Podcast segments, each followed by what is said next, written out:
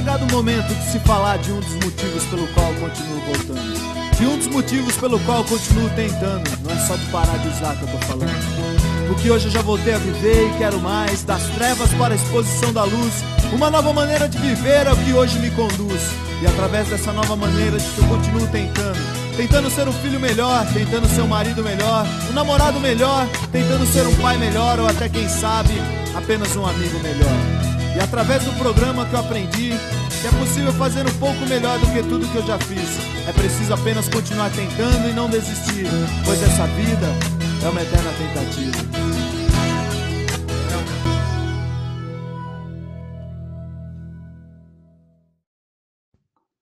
Salve, salve galera! Sejam bem-vindos ao podcast Hashtag Tamo Junto do Grupo Infinity Quality of Life.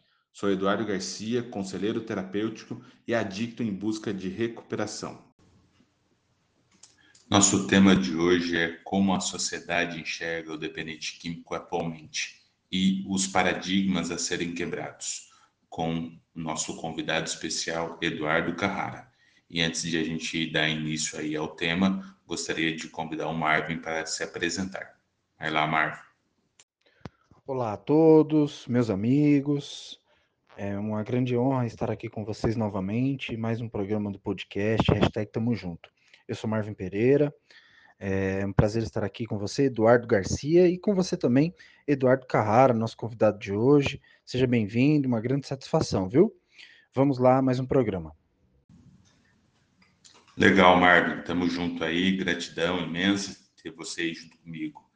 E já dá, dando continuidade também, pedir aí ao Eduardo que se apresente. Eduardo Carrara, bem-vindo, viu? Tamo junto aí. Pode se apresentar, Du. Alô, galera, prazer falar com vocês. Sou Eduardo Carrara, sou assistente social formado pela Universidade Bras Cubas de Mogi das Cruzes.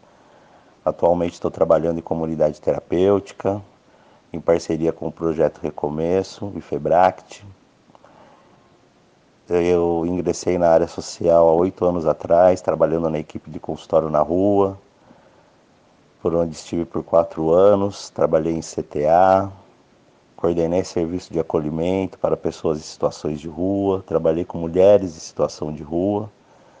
E eu tenho uma, uma bagagem aí de oito anos militando para essa população que nós chamamos de invisíveis. Hoje eu estou aqui para a gente bater um papo, falar um pouquinho de como a sociedade enxerga o adicto, dependente químico, né? Quais os paradigmas a serem quebrados, um tema extremamente importante. Eu gostaria muito de agradecer ao Eduardo Garcia, meu amigo, e ao Marvin Pereira pelo, pelo convite de estar tá falando sobre esse tema, né? Que nós chamamos é, é, é, falar desse tema é falar dos invisíveis, falar da, de uma expressão da questão social que tanto a mídia como a sociedade joga para baixo do tapete esse problema que está em todo o nosso cotidiano, né?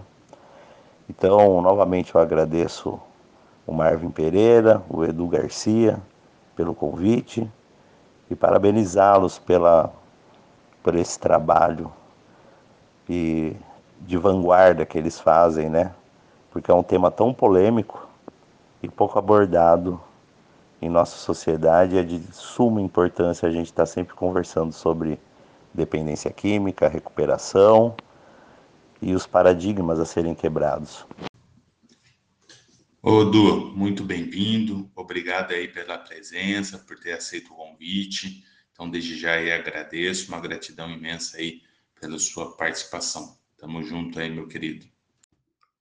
Lembrando a todos que o podcast de hoje será transmitido ao vivo na livecast que acontece quinta-feira, às 21h30, pelo Facebook, Grupo Infinity Quality of Life, e também pelo YouTube, portanto, não deixem de participar. Lembrando a todos que o Grupo Infinity Quality of Life está também aí nas redes sociais, como Facebook, Instagram e YouTube. Então, sem mais delongas, é, para a gente entrar aí direto aí no nosso tema de hoje, Odu, é, para poder ter uma contextualização do nosso tema, né, para abordar o tema sobre o preconceito na dependência química, Poderia antes falar sobre o modelo de sociedade no Brasil? Acho muito bom e muito interessante nós iniciarmos esse bate-papo falando primeiro desse modelo de sociedade que nós vivemos, né? E isso eu, a gente precisa, nós precisamos entender o contexto histórico de nossa sociedade. Lá atrás, desde que os portugueses chegaram, é, nós sempre tivemos problemas com relação a preconceito. Desde quando os índios foram dizimados, depois a questão da abolição da escravatura, somos, fomos o último país do mundo a abolir os escravos. É, nós, desde sempre, historicamente, vivemos um modelo de sociedade patriarcal burguesa. Isso vivemos até hoje. É, isso é um traço muito triste, é uma realidade que nós vivemos. E hoje a gente vive diversos, temos, somos um país que é muito triste falar isso. Eu, como brasileiro, um amante do nosso país, do nosso povo, a gente deixa a desejar muito na questão de preconceito. Somos um país extremamente preconceituoso. Talvez um dos mais preconceituosos do mundo, porque a nossa, o nosso preconceito ele não está só pela questão étnica, indígena, afro, questão afro, mas o nosso preconceito, o preconceito do brasileiro é pela questão social, pela posição social das pessoas. Fazer uma provocação aqui e primeiro eu gostaria de esclarecer, né? Eu como assistente social venho trazer uma questão, uma criticidade que muitas vezes as pessoas podem, os nossos ouvintes, as pessoas, né, pode, podem não entender podem falar assim: nossa, esse cara não gosta do Brasil. Não, não, não. As críticas são construtivas justamente para a gente mudar esse cenário e a gente entender as nossas falhas. Se nós não sabemos quem nós somos, a gente não consegue identificar as falhas e a gente lutar por uma sociedade mais justa. Tá? Então a gente fazer uma provocação aqui. Eu acho que a gente já viu vários casos falando de, de sociedade patriarcal burguesa, burguesa, é muito fácil a gente conhecer algum, alguma pessoa, algum homem de uma determinada posição social que casou com uma moça um pouco mais humilde, de uma família mais modesta. Isso é completamente compreensível. A sociedade entende isso do homem ir lá, pegar uma moça humilde, casar, é totalmente. Agora, raramente você vê, nós vemos uma moça de uma classe social mais abastada, digamos assim, se envolver e se casar com alguém, um homem de uma classe social inferior. Isso existe? Claro que existe, mas são casos pontuais. Então, quando eu trago esse contexto histórico de preconceito de sociedade burguesa, isso está em todos os aspectos. E quando a gente fala de paradigmas a serem quebrados, é justamente dentro da perspectiva de de entender que para a gente falar de dependência química e falar de preconceito, a gente tem que saber que a gente está dentro de uma sociedade extremamente preconceituosa e dependência química não é só o pobre, o usuário de crack lá da Cracolândia, que é vítima dessa expressão, desse problema psicossocial, porque na verdade isso daí não é um problema de saúde pública. É muito bonito se falar que falar de dependência química está dentro de uma perspectiva de saúde pública. Não, não. Isso é um problema social também. Então, é, infelizmente, a gente está dentro desse contexto preconceituoso e, e a gente não consegue remar contra a maré. A gente precisa entender as nossas falhas para que a gente possa buscar alternativas e políticas para que a gente possa tratar da melhor maneira essas pessoas, esses invisíveis da sociedade.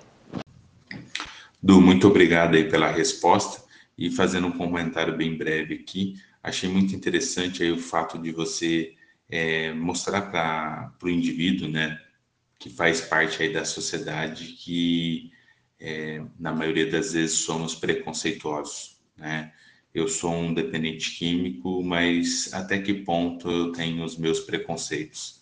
Talvez eu não tenha preconceito com a dependência química, pelo fato de eu ser, mas e em relação às outras coisas, né? Então, acho que essa contribuição que você nos deixou faz com que a gente reflita é, melhor sobre essas questões de preconceito. Então, desde já aí, obrigado, tamo junto. Marvin, é, dando sequência aí, faz, faça a sua pergunta. Tamo junto. Eduardo Carrara, muito bacana essa explanação em relação ao conceito histórico de sociedade, né? E aí eu queria pedir para fazer um comentário, então, né, de como a sociedade vê os dependentes químicos, né? Qual é a sua opinião de como a sociedade vê esses dependentes químicos?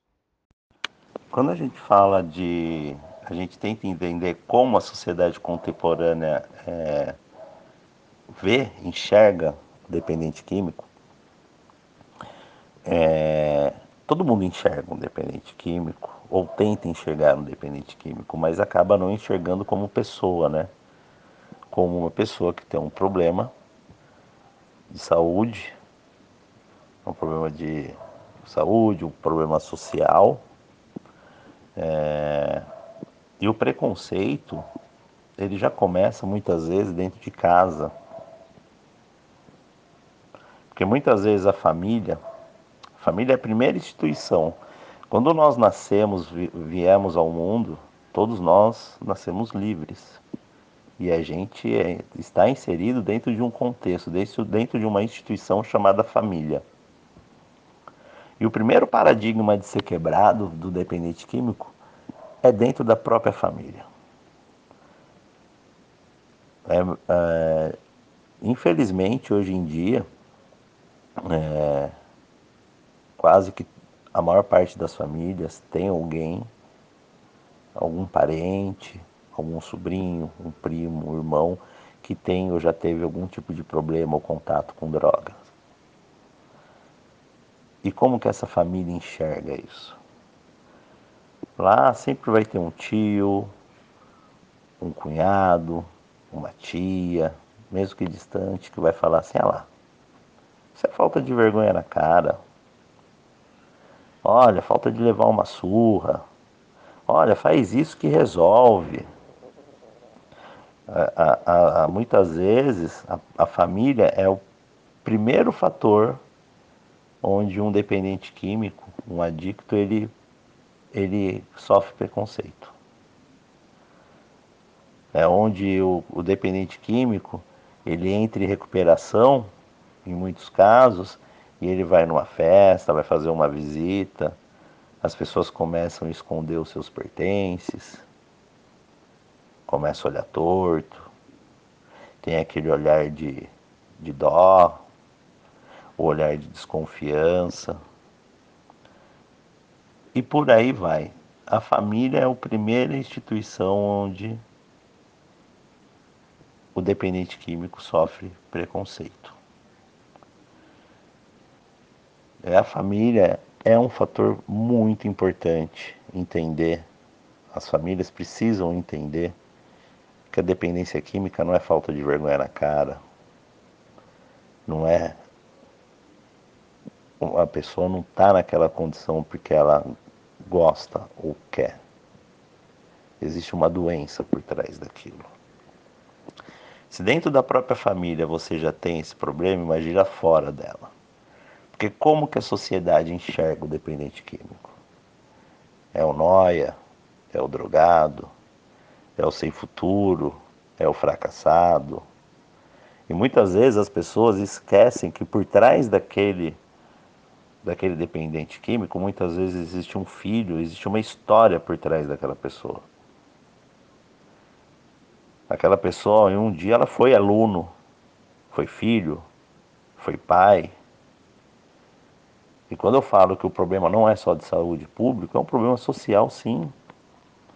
Eu trabalhei muito tempo em, com população em situação de rua e a, e a maior parte das pessoas que estão em situação de rua tem problemas com álcool e droga. Isso, isso sim é fato. Mas não necessariamente as pessoas foram para a situação de rua por conta do uso de álcool e droga? A grande maioria é em decorrência disso? Sim, é. Mas existem pessoas que começam a fazer uso de álcool e droga depois que estão em situação de rua. A pessoa tem frio, a pessoa tem fome, a pessoa está numa calçada. E a droga é uma coisa muito fácil. Isso é a primeira questão. E não vou deixar de dizer aqui que a droga não está só inserida no contexto das pessoas mais humildes. Ou dentro de guetos, vielos, guetos, vielas e favelas. Não. Nas mansões também existe um uso indiscriminado de drogas. E muito maior do que a sociedade possa imaginar. Por que, que a pessoa de boa condição social não é, não, não é vista como, olha, o drogado, o noia? Porque infelizmente a sociedade ela acaba muitas vezes aceitando uma pessoa bem-sucedida e enxerga de outra forma o dependente químico. E isso é muito triste. Porque a doença do pobre não é maior do que a do rico, e nem a do rico é maior do que a do pobre. A gente está falando da mesma doença e tratada de maneiras completamente diferentes. Então, fora a questão da família, a sociedade precisa muito entender que a doença é igual para todo mundo. Tanto para o rico que mora na mansão, como para o pobre que mora na favela. Eu falo favela porque é favela mesmo. É muito bonito as pessoas falar comunidade. Comunidade é nome que rico estudioso dá para para os locais que onde o Estado não chega. Isso eu falo porque pessoas que trabalham em favela não têm vergonha nenhuma de falar que é favela. Pessoas especialistas em habitação falam isso. O termo favela é um nome bonito. Então a gente precisa muito desconstruir que a droga só está na favela, a droga só está na Cracolândia. Não. Esse é o primeiro paradigma, que a droga está em todas as camadas sociais. Fazendo um comentário aí da, da pergunta que o Marvin fez, do, é, você foi muito pontual, é, tanto que até remeteu aí eu lembrar do início aí do meu processo de recuperação, onde esses olhares, essas desconfianças acabavam surgindo mesmo, né? Ou alguma brincadeira de mau gosto e assim por diante. E, e fica claro também a questão aí que você aborda em relação tanto a pobre quanto a rico, né? A, a nossa sociedade é preconceituosa, mas a doença da adicção não é, né? Ela não está nem aí para classe social, religião, crenças, né? É, preferência sexual, nada disso. Né? Então, ela é igual para todos. Então, obrigado aí por você ter mencionado, mencionado isso. Du, passando para a nossa próxima pergunta, quais são os maiores desafios na inclusão do dependente químico em reabilitação na sociedade? Vamos lá. Vamos falar dos desafios do dependente químico em reabilitação na sociedade, né? São vários desafios. Como eu falei na, na última pergunta, o primeiro paradigma que ele tem, tem que enfrentar é a desconfiança da própria família. Esse é o primeiro ponto. Depois, a desconfiança da própria sociedade. Por isso que o o grupo, né, a programação dos 12 passos de narcóticos anônimos, ela é perfeita. Por isso que é extremamente importante que o adicto em recuperação barra reabilitação, ele precisa entender o anonimato. Principalmente por conta desse contexto social que nós vivemos. Ele precisa muito ter consciência disso que o anonimato é fundamental para ele. Por quê? Um dos maiores desafios, ninguém quer ficar. As pessoas precisam trabalhar, As pessoas, as pessoas precisam estudar, elas precisam. O ser humano não é um ser isolado, ele precisa do convívio social.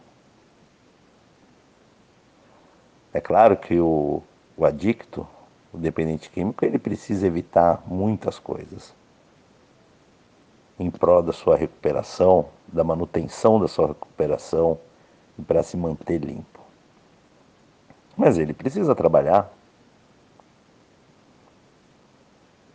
E como que é tratado as suas oportunidades no mercado de trabalho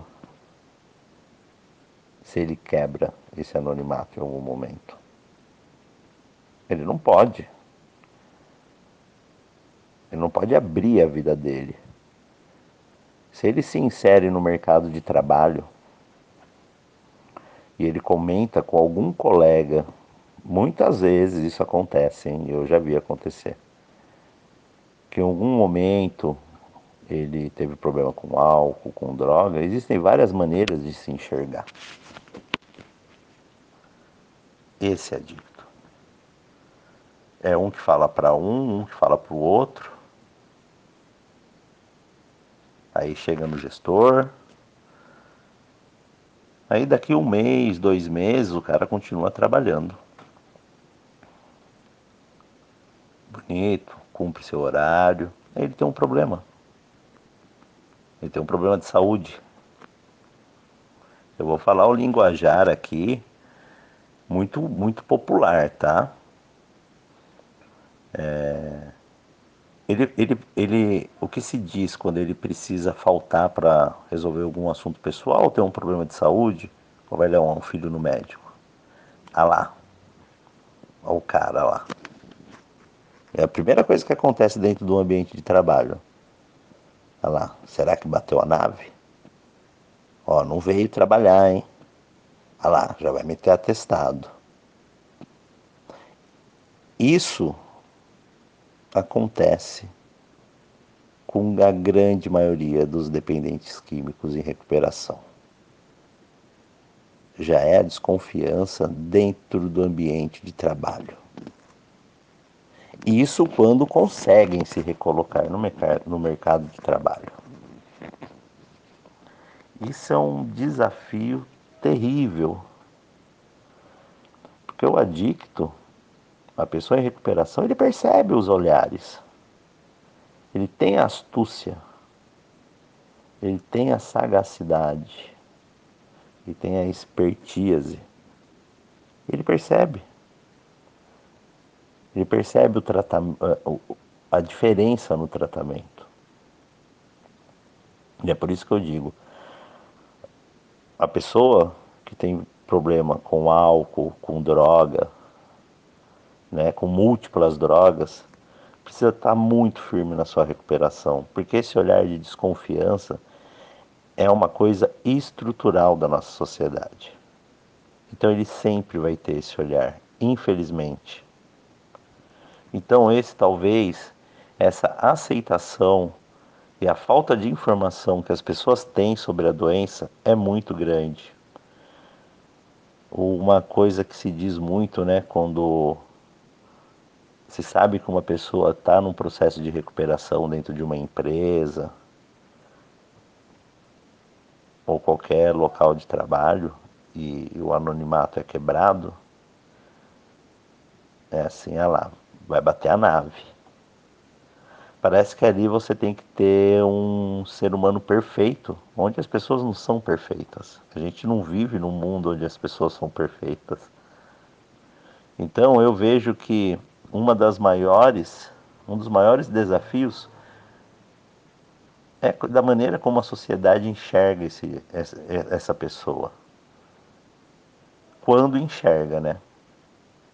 Isso eu estou trazendo uma perspectiva muito positiva, quando essa pessoa consegue se inserir dentro, se reinserir na sociedade, né? Porque na verdade eu não gosto nem de usar o termo reinserir, porque ela nunca esteve fora. Na verdade, é, a própria sociedade trata o dependente químico como um invisível. Isso é um desafio terrível. E como que a gente consegue cuidar disso, né? É só com informação, com educação, com respeito. Esse é o maior desafio que eu vejo para um dependente químico em recuperação dentro da nossa, da nossa, do nosso mundo contemporâneo. Como fica claro, né, que um dos desafios aí é, que o dependente químico vai sofrer é a questão da desconfiança e às vezes até uma torcida, né? Não vou dizer maldosa, mas uma torcida, né? Daqueles que são conhecidos, onde até inclusive você menciona aí, lá, vai bater a nave. É exatamente isso, né? E, e fica uma coisa chata mas eu passei por isso, acredito que outras pessoas passaram por isso e eu posso dizer que é superado. Né? Dá para ser superado, é, dá para ter aí um, uma nova compreensão, uma vida em recuperação, independente do que as pessoas pensam. Mas esse é um assunto aí que a sociedade em si precisa é, ter um olhar mais empático para o dependente químico. Não só para o dependente, né? Todas as outras questões sociais aí que envolve o ser humano. Nós precisamos ter um olhar mais empático, voltado para o outro. Valeu aí, Dudu. Passando aqui para o Marvin poder estar tá fazendo aí a sua próxima pergunta. Vai lá, Marvin. Ô, Du, eu vou fazer uma pergunta agora para o Eduardo é, Eduardo Carrara, em relação a, a, condições de classe social, né? Tendo em vista aí a ideia da, da, da, da histórica social e de todo o contexto de evolução, é, a gente consegue perceber que grande parte da população é, não é considerado né, a maioria. Né? A gente consegue entender que a minoria ela não necessariamente se determina igual na matemática pela, pela numeração, e sim né, pela inclusão de povos. E aí eu queria te dizer em relação às classes sociais, né? Existe alguma diferença entre adictos em recuperação né, em relação a essas classes sociais? Se sim, quais são elas? Essa pergunta ela, ela é muito importante, como eu disse em uma das respostas anteriores, é a mesma doença do pobre e a doença do rico. Não existe diferença nenhuma. A diferença é como essa doença é tratada. Por isso que eu contextualizei lá no começo o nosso modelo de sociedade patriarcal burguês. Porque o que acontece? A mesma doença é tratada de forma diferente. E não deveria ser assim. 10% da nossa população é formada por ricos, por pessoas de uma condição muito boa. Depois a gente vai descendo. E a grande maioria é formada pela classe C e D. A gente é um país muito desigual. E essa desigualdade, ela reflete justamente de como a mesma doença é tratada. Porque o, o adicto que está dentro de uma mansão, ele sofre da mesma maneira do que o que está na rua, mas de maneira diferente. Porque graças a essa boa condição, muitas vezes a própria família consegue arcar com os custos de um tratamento, de um tratamento, de um acompanhamento psicológico, psiquiátrico. Muitas famílias têm a oportunidade de mandar esse dependente para fora do Brasil, que é o que nós chamamos esconde a pessoa, né? Ó, o filho do rico está com problema com droga, ele está fazendo tratamento, tá?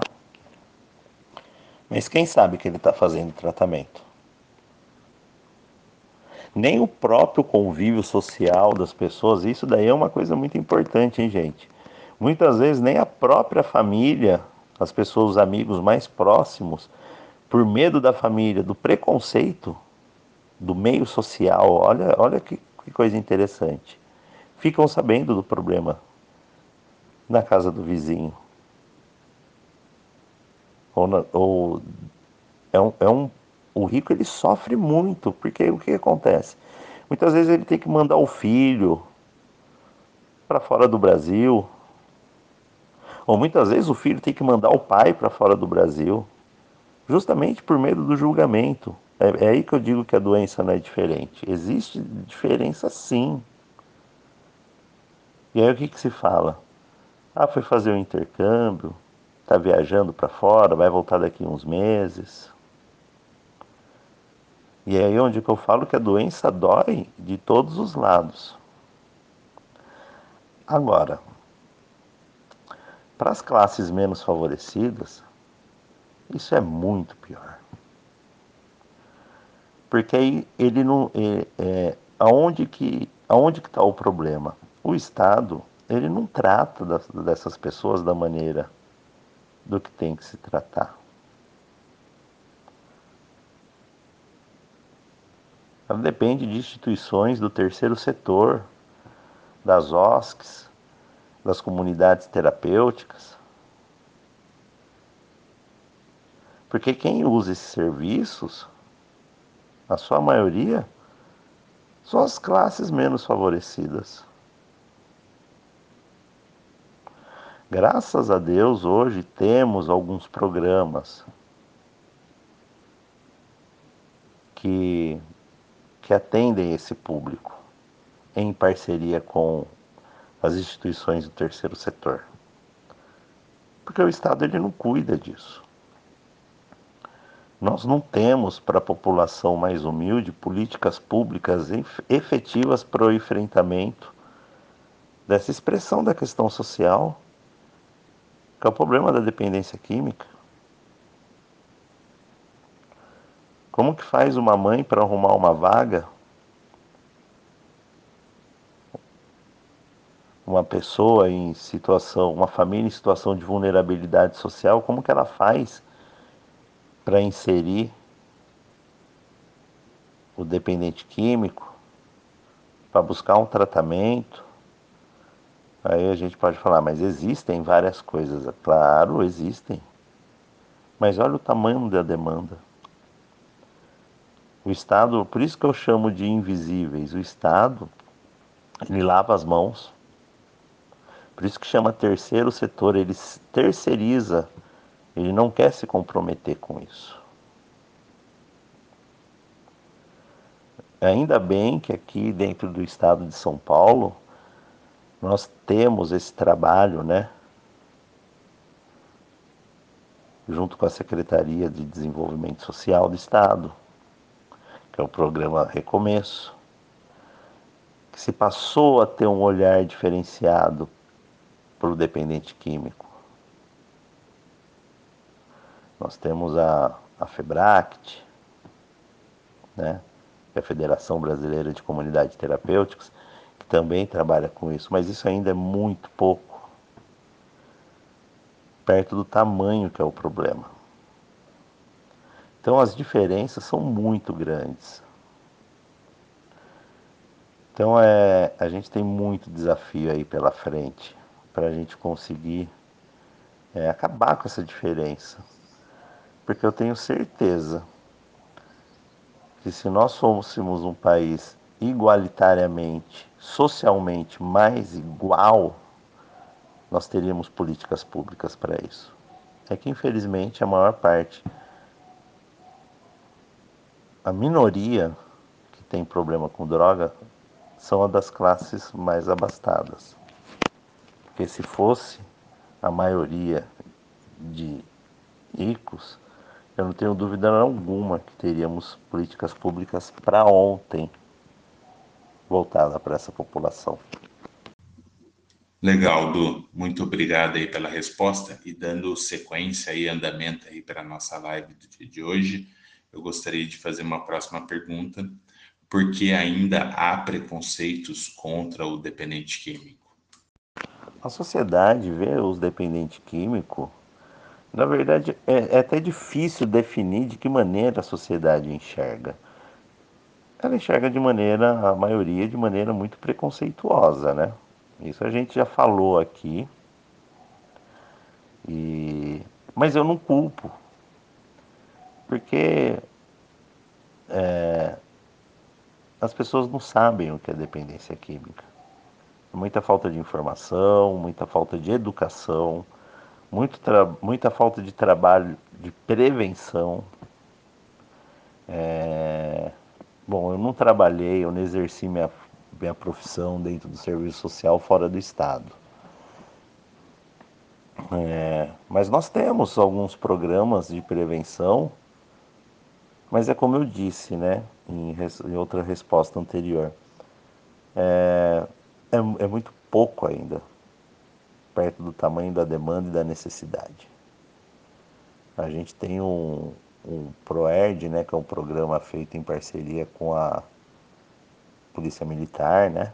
Eu tenho um filho adolescente que participou disso, é um programa maravilhoso. Nós temos, nós estamos caminhando na direção, mas ainda falta muita coisa para a sociedade enxergar essas pessoas como ser enxergar essas pessoas primeiramente porque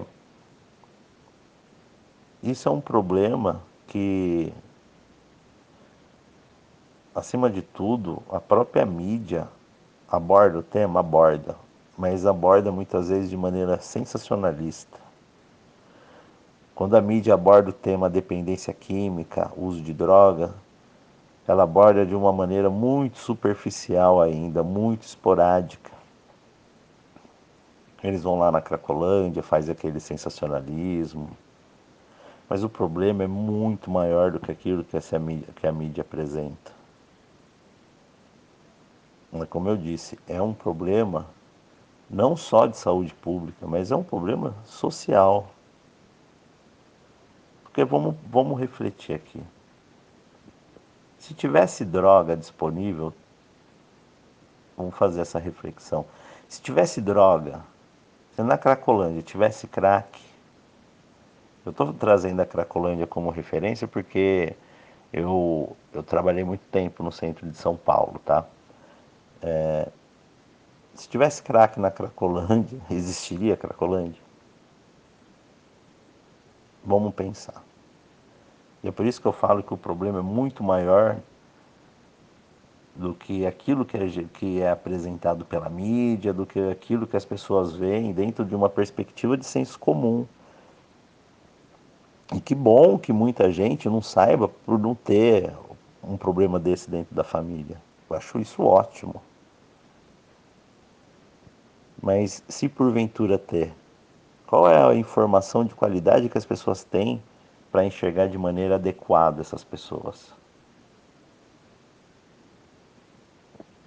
Isso é uma coisa que a gente precisa refletir muito, tá?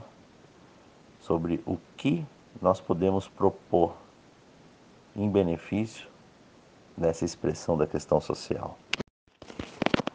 Então, o preconceito ele ainda existe, é como eu disse, né? pela, principalmente pela falta de informação do que é a doença, de como ela deve ser tratada. E eu acho que o fator mais preponderante é pela omissão do Estado. É omissão de como isso é tratado por quem, quem nos governa. Pela falta de política pública, de tratamento e enfrentamento dessa, dessa questão. Eu acho que enquanto isso não for tratado de maneira muito séria, isso não vai se resolver. É, Portugal, alguns anos atrás, teve um problema muito sério com o uso de, de drogas lá na sociedade portuguesa. E eu estou falando de um país do tamanho do Rio de Janeiro, né? Se não for menor. É evidente que se você, você cuidar de uma casa menor é mais fácil do que você cuidar de uma casa maior. Quando a gente se fala de Brasil, a gente fala de um país de dimensões continentais. É muito mais fácil se cuidar de uma casa de dois cômodos do que cuidar de uma mansão, é evidente. Vamos comparar o Brasil a uma mansão e Portugal a um casebre, digamos assim. A gente pode falar, é mais fácil cuidar dessa questão em Portugal? Não, não é. Não é mais fácil. O que acontece é a maneira como o Estado cuida do seu povo. O Estado português entendeu que isso era um problema e que precisava de políticas de enfrentamento para isso. No Brasil se entende? Eu pergunto, eu estou fazendo uma pergunta. No Brasil, se entende que isso é um problema que deve ser enfrentado? Então, enquanto o Estado não entender que isso é um problema, e a partir desse problema se geram outros problemas, a gente vai se deparar com essa questão do preconceito toda hora, todo dia e a todo momento. É muito triste. Mas a gente já está fazendo um movimento de mudança, né? É, um exemplo disso é esse bate-papo que nós estamos tendo aqui já é um movimento de mudança.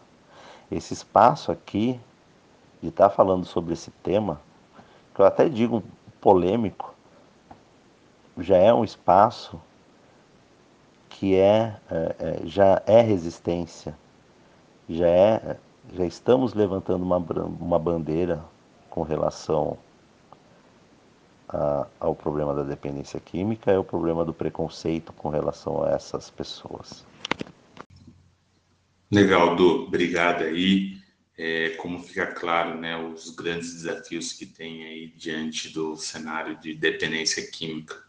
Mas eu gostaria de enfatizar a questão que você aborda, que é que não é só uma questão de políticas públicas, né? Mas sim uma questão social. E aí eu acho que nessa fala é tentando entregar para as pessoas a responsabilidade em relação ao olhar que ela tem né, para aquele para aquele indivíduo é, que muitas vezes é taxado como noia, vagabundo né, e assim por diante. Então eu queria agradecer e dando continuidade, passando para o Marvin poder fazer aí a, a nossa última pergunta. Vai lá, Marvin. E agora eu acho que para finalizar esse, esse jogo de entrevista aqui, a gente poderia comentar um pouquinho, Eduardo, é, se existe algum projeto social, né? Quais projetos sociais existem aí para dependentes químicos de baixa renda, no qual, além de promover a reabilitação do indivíduo, promove também a qualificação dos profissionais que atuam no trato desse indivíduo. Diz aí. Essa pergunta é muito boa. Vou falar de projetos sociais voltados para dependente químico. Eu vou responder de maneira ambígua, digamos assim. Sim e não. É... O que se existe no Brasil é, aqui no estado são o que existe é a articulação do terceiro setor, é o movimento do terceiro setor para cuidar disso, mas não de maneira específica da, da, da dependência química. Temos o que? Claro, as, as comunidades terapêuticas que fazem um papel sensacional, mas isso não está dentro de uma política pública específica. Isso fica dentro da, dos programas. É, o dependente químico que está inserido dentro de uma comunidade terapêutica, é, ele, ele é estimulado a ter a elaborar o currículo, ele é acompanhado por uma equipe do serviço social para fazer a elaboração de currículo. Ele faz treinamentos de capacitação profissional, com parcerias, mas isso não é uma coisa estabelecida pelo Estado, são parcerias firmadas, tá? Não tem nada, não existe nenhum programa, o Estado não chegou aqui e falou assim: olha, precisamos fazer isso dessa maneira. Não.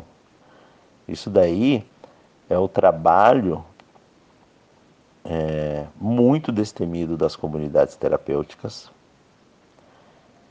e dos, centros, e dos centros temporários de acolhimento, dos antigos albergues, que hoje viraram CTA em São Paulo, né? os centros de acolhimento.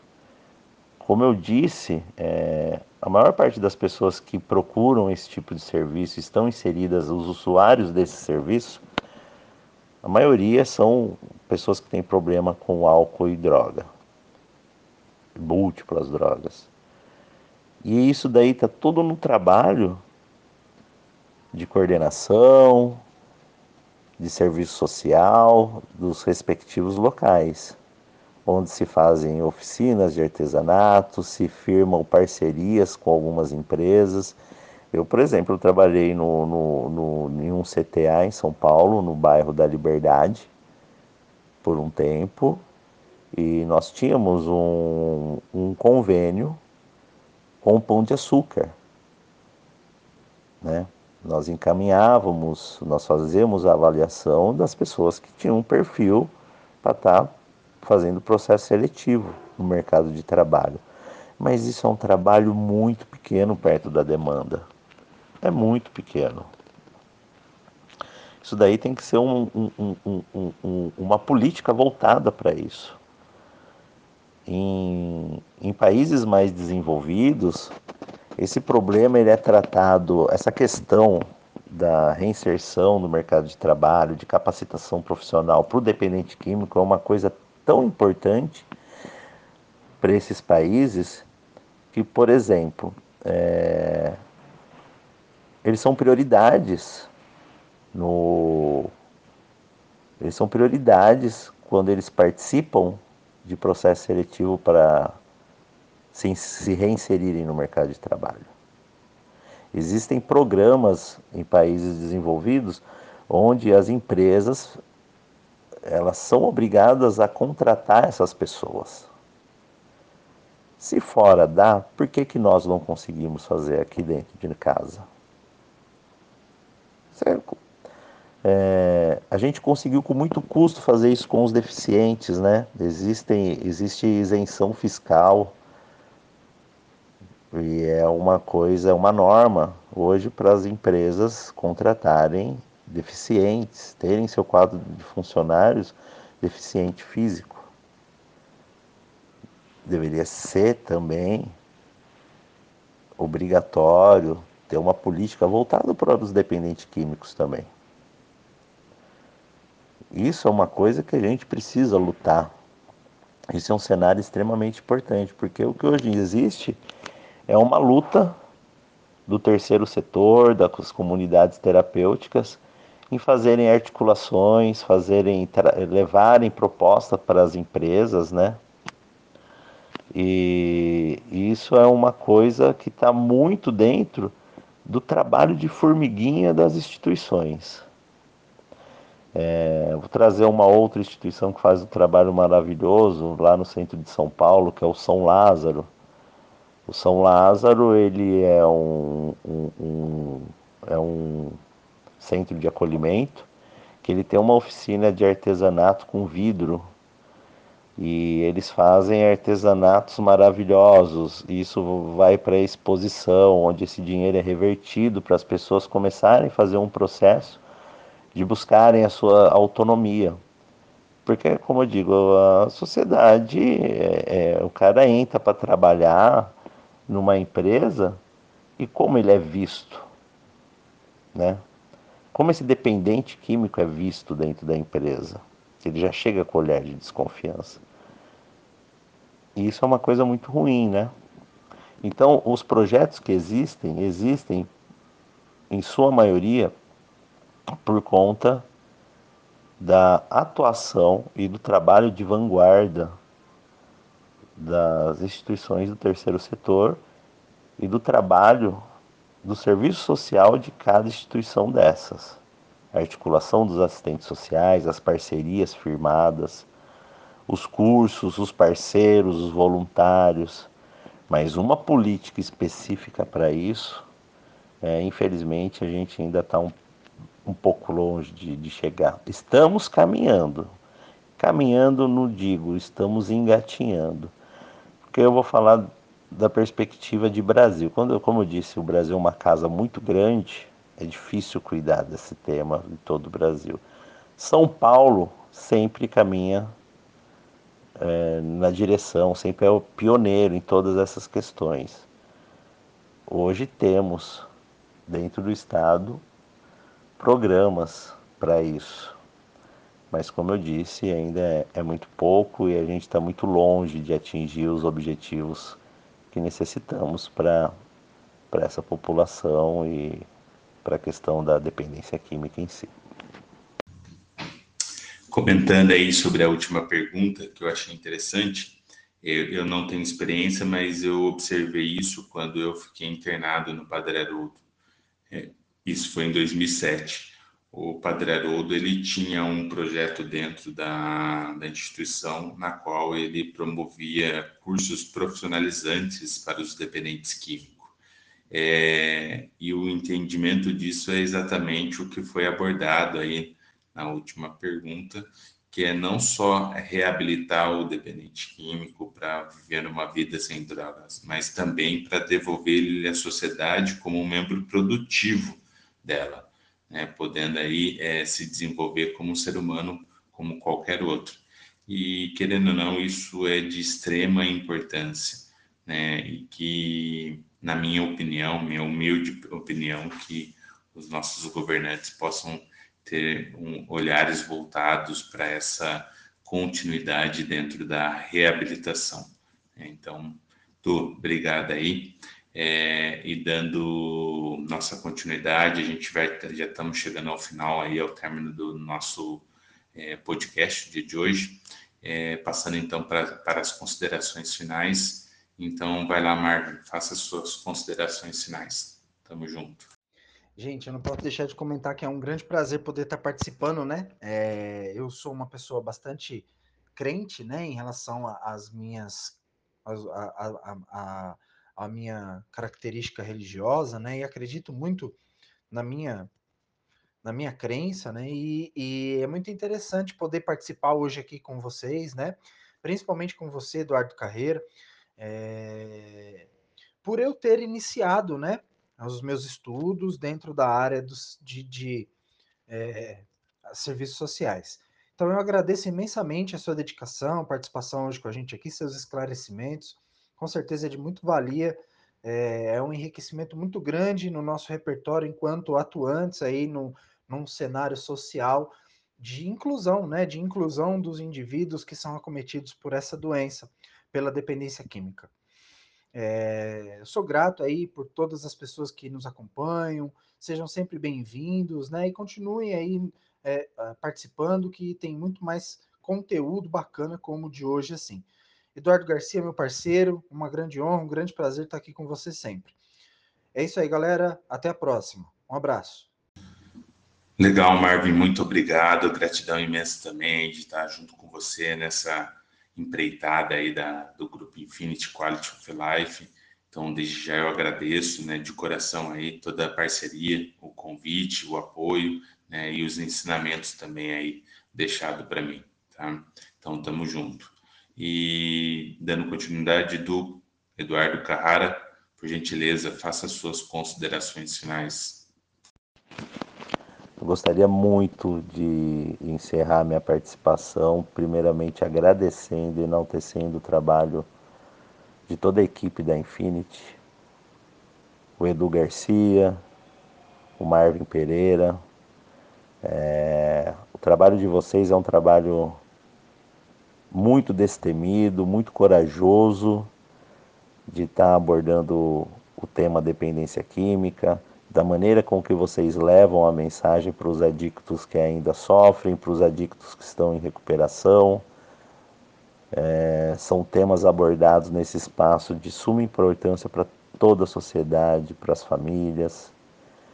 E isso, isso faz parte de um, de, como eu disse, de um processo de, de resistência e militância, de um, uma expressão da questão social muito importante e que é muitas vezes deixada de lado. É uma sujeira que se, se coloca por baixo do tapete, digamos assim, pela sociedade, pela mídia, e vocês estão no caminho muito importante para pela luta por melhores condições e para acabar com o preconceito que existe com relação ao dependente químico. É, fica aqui um grande abraço a todos eu agradeço muito pela oportunidade e pelo convite. Até a próxima. Du, é, gostaria de estar agradecendo pela sua participação, agradecer por você ter aceito o convite, em especial por estar abordando um tema aí, como você disse no início, polêmico, complexo, mas de extrema importância para a sociedade. Então, desde já fica aqui meu agradecimento, minha gratidão imensa aí e tamo junto. Antes de estarmos finalizando, de eu fazer as minhas considerações finais, gostaria de falar do grupo Infinity Quality of Life. É, nós estamos aí nas redes sociais, através aí do Facebook, Instagram, YouTube, é, também pelo Spotify. Né? Então, nos acompanhe, Grupo Infinity Quality of Life. Né? Esse é o programa é, podcast hashtag Tamo Junto, que pertence aí ao grupo Infinity Quality of Life. Então vem aí nos acompanhar, se você ainda não nos segue, por gentileza, né? Vai lá, clica no botãozinho seguir, nos acompanha. Se você gostou aí desse podcast de hoje, dá um curtir, é, comente, né? tiver alguma informação, algum tema aí de sugestão, fique à vontade, tá? E o mais importante, compartilhe com o maior número de pessoas possíveis pois é, essa atitude poderá estar salvando vidas. E para eu finalizar aqui, eu gostaria de agradecer imensamente ao meu poder superior por mais uma oportunidade concedida de me desenvolver um pouquinho mais aí na questão aí da, da minha profissão e, e de se, me tornar aí uma pessoa melhor. E aí, como de praxe, né, eu gostaria de estar finalizando aí com a frase que o Jean sempre nos deixou aí. É progresso e não perfeição. E é o nosso slogan do Infinity, mais do que uma missão, um propósito para vidas. Então, desde já, estamos juntos, obrigado aí e é nós.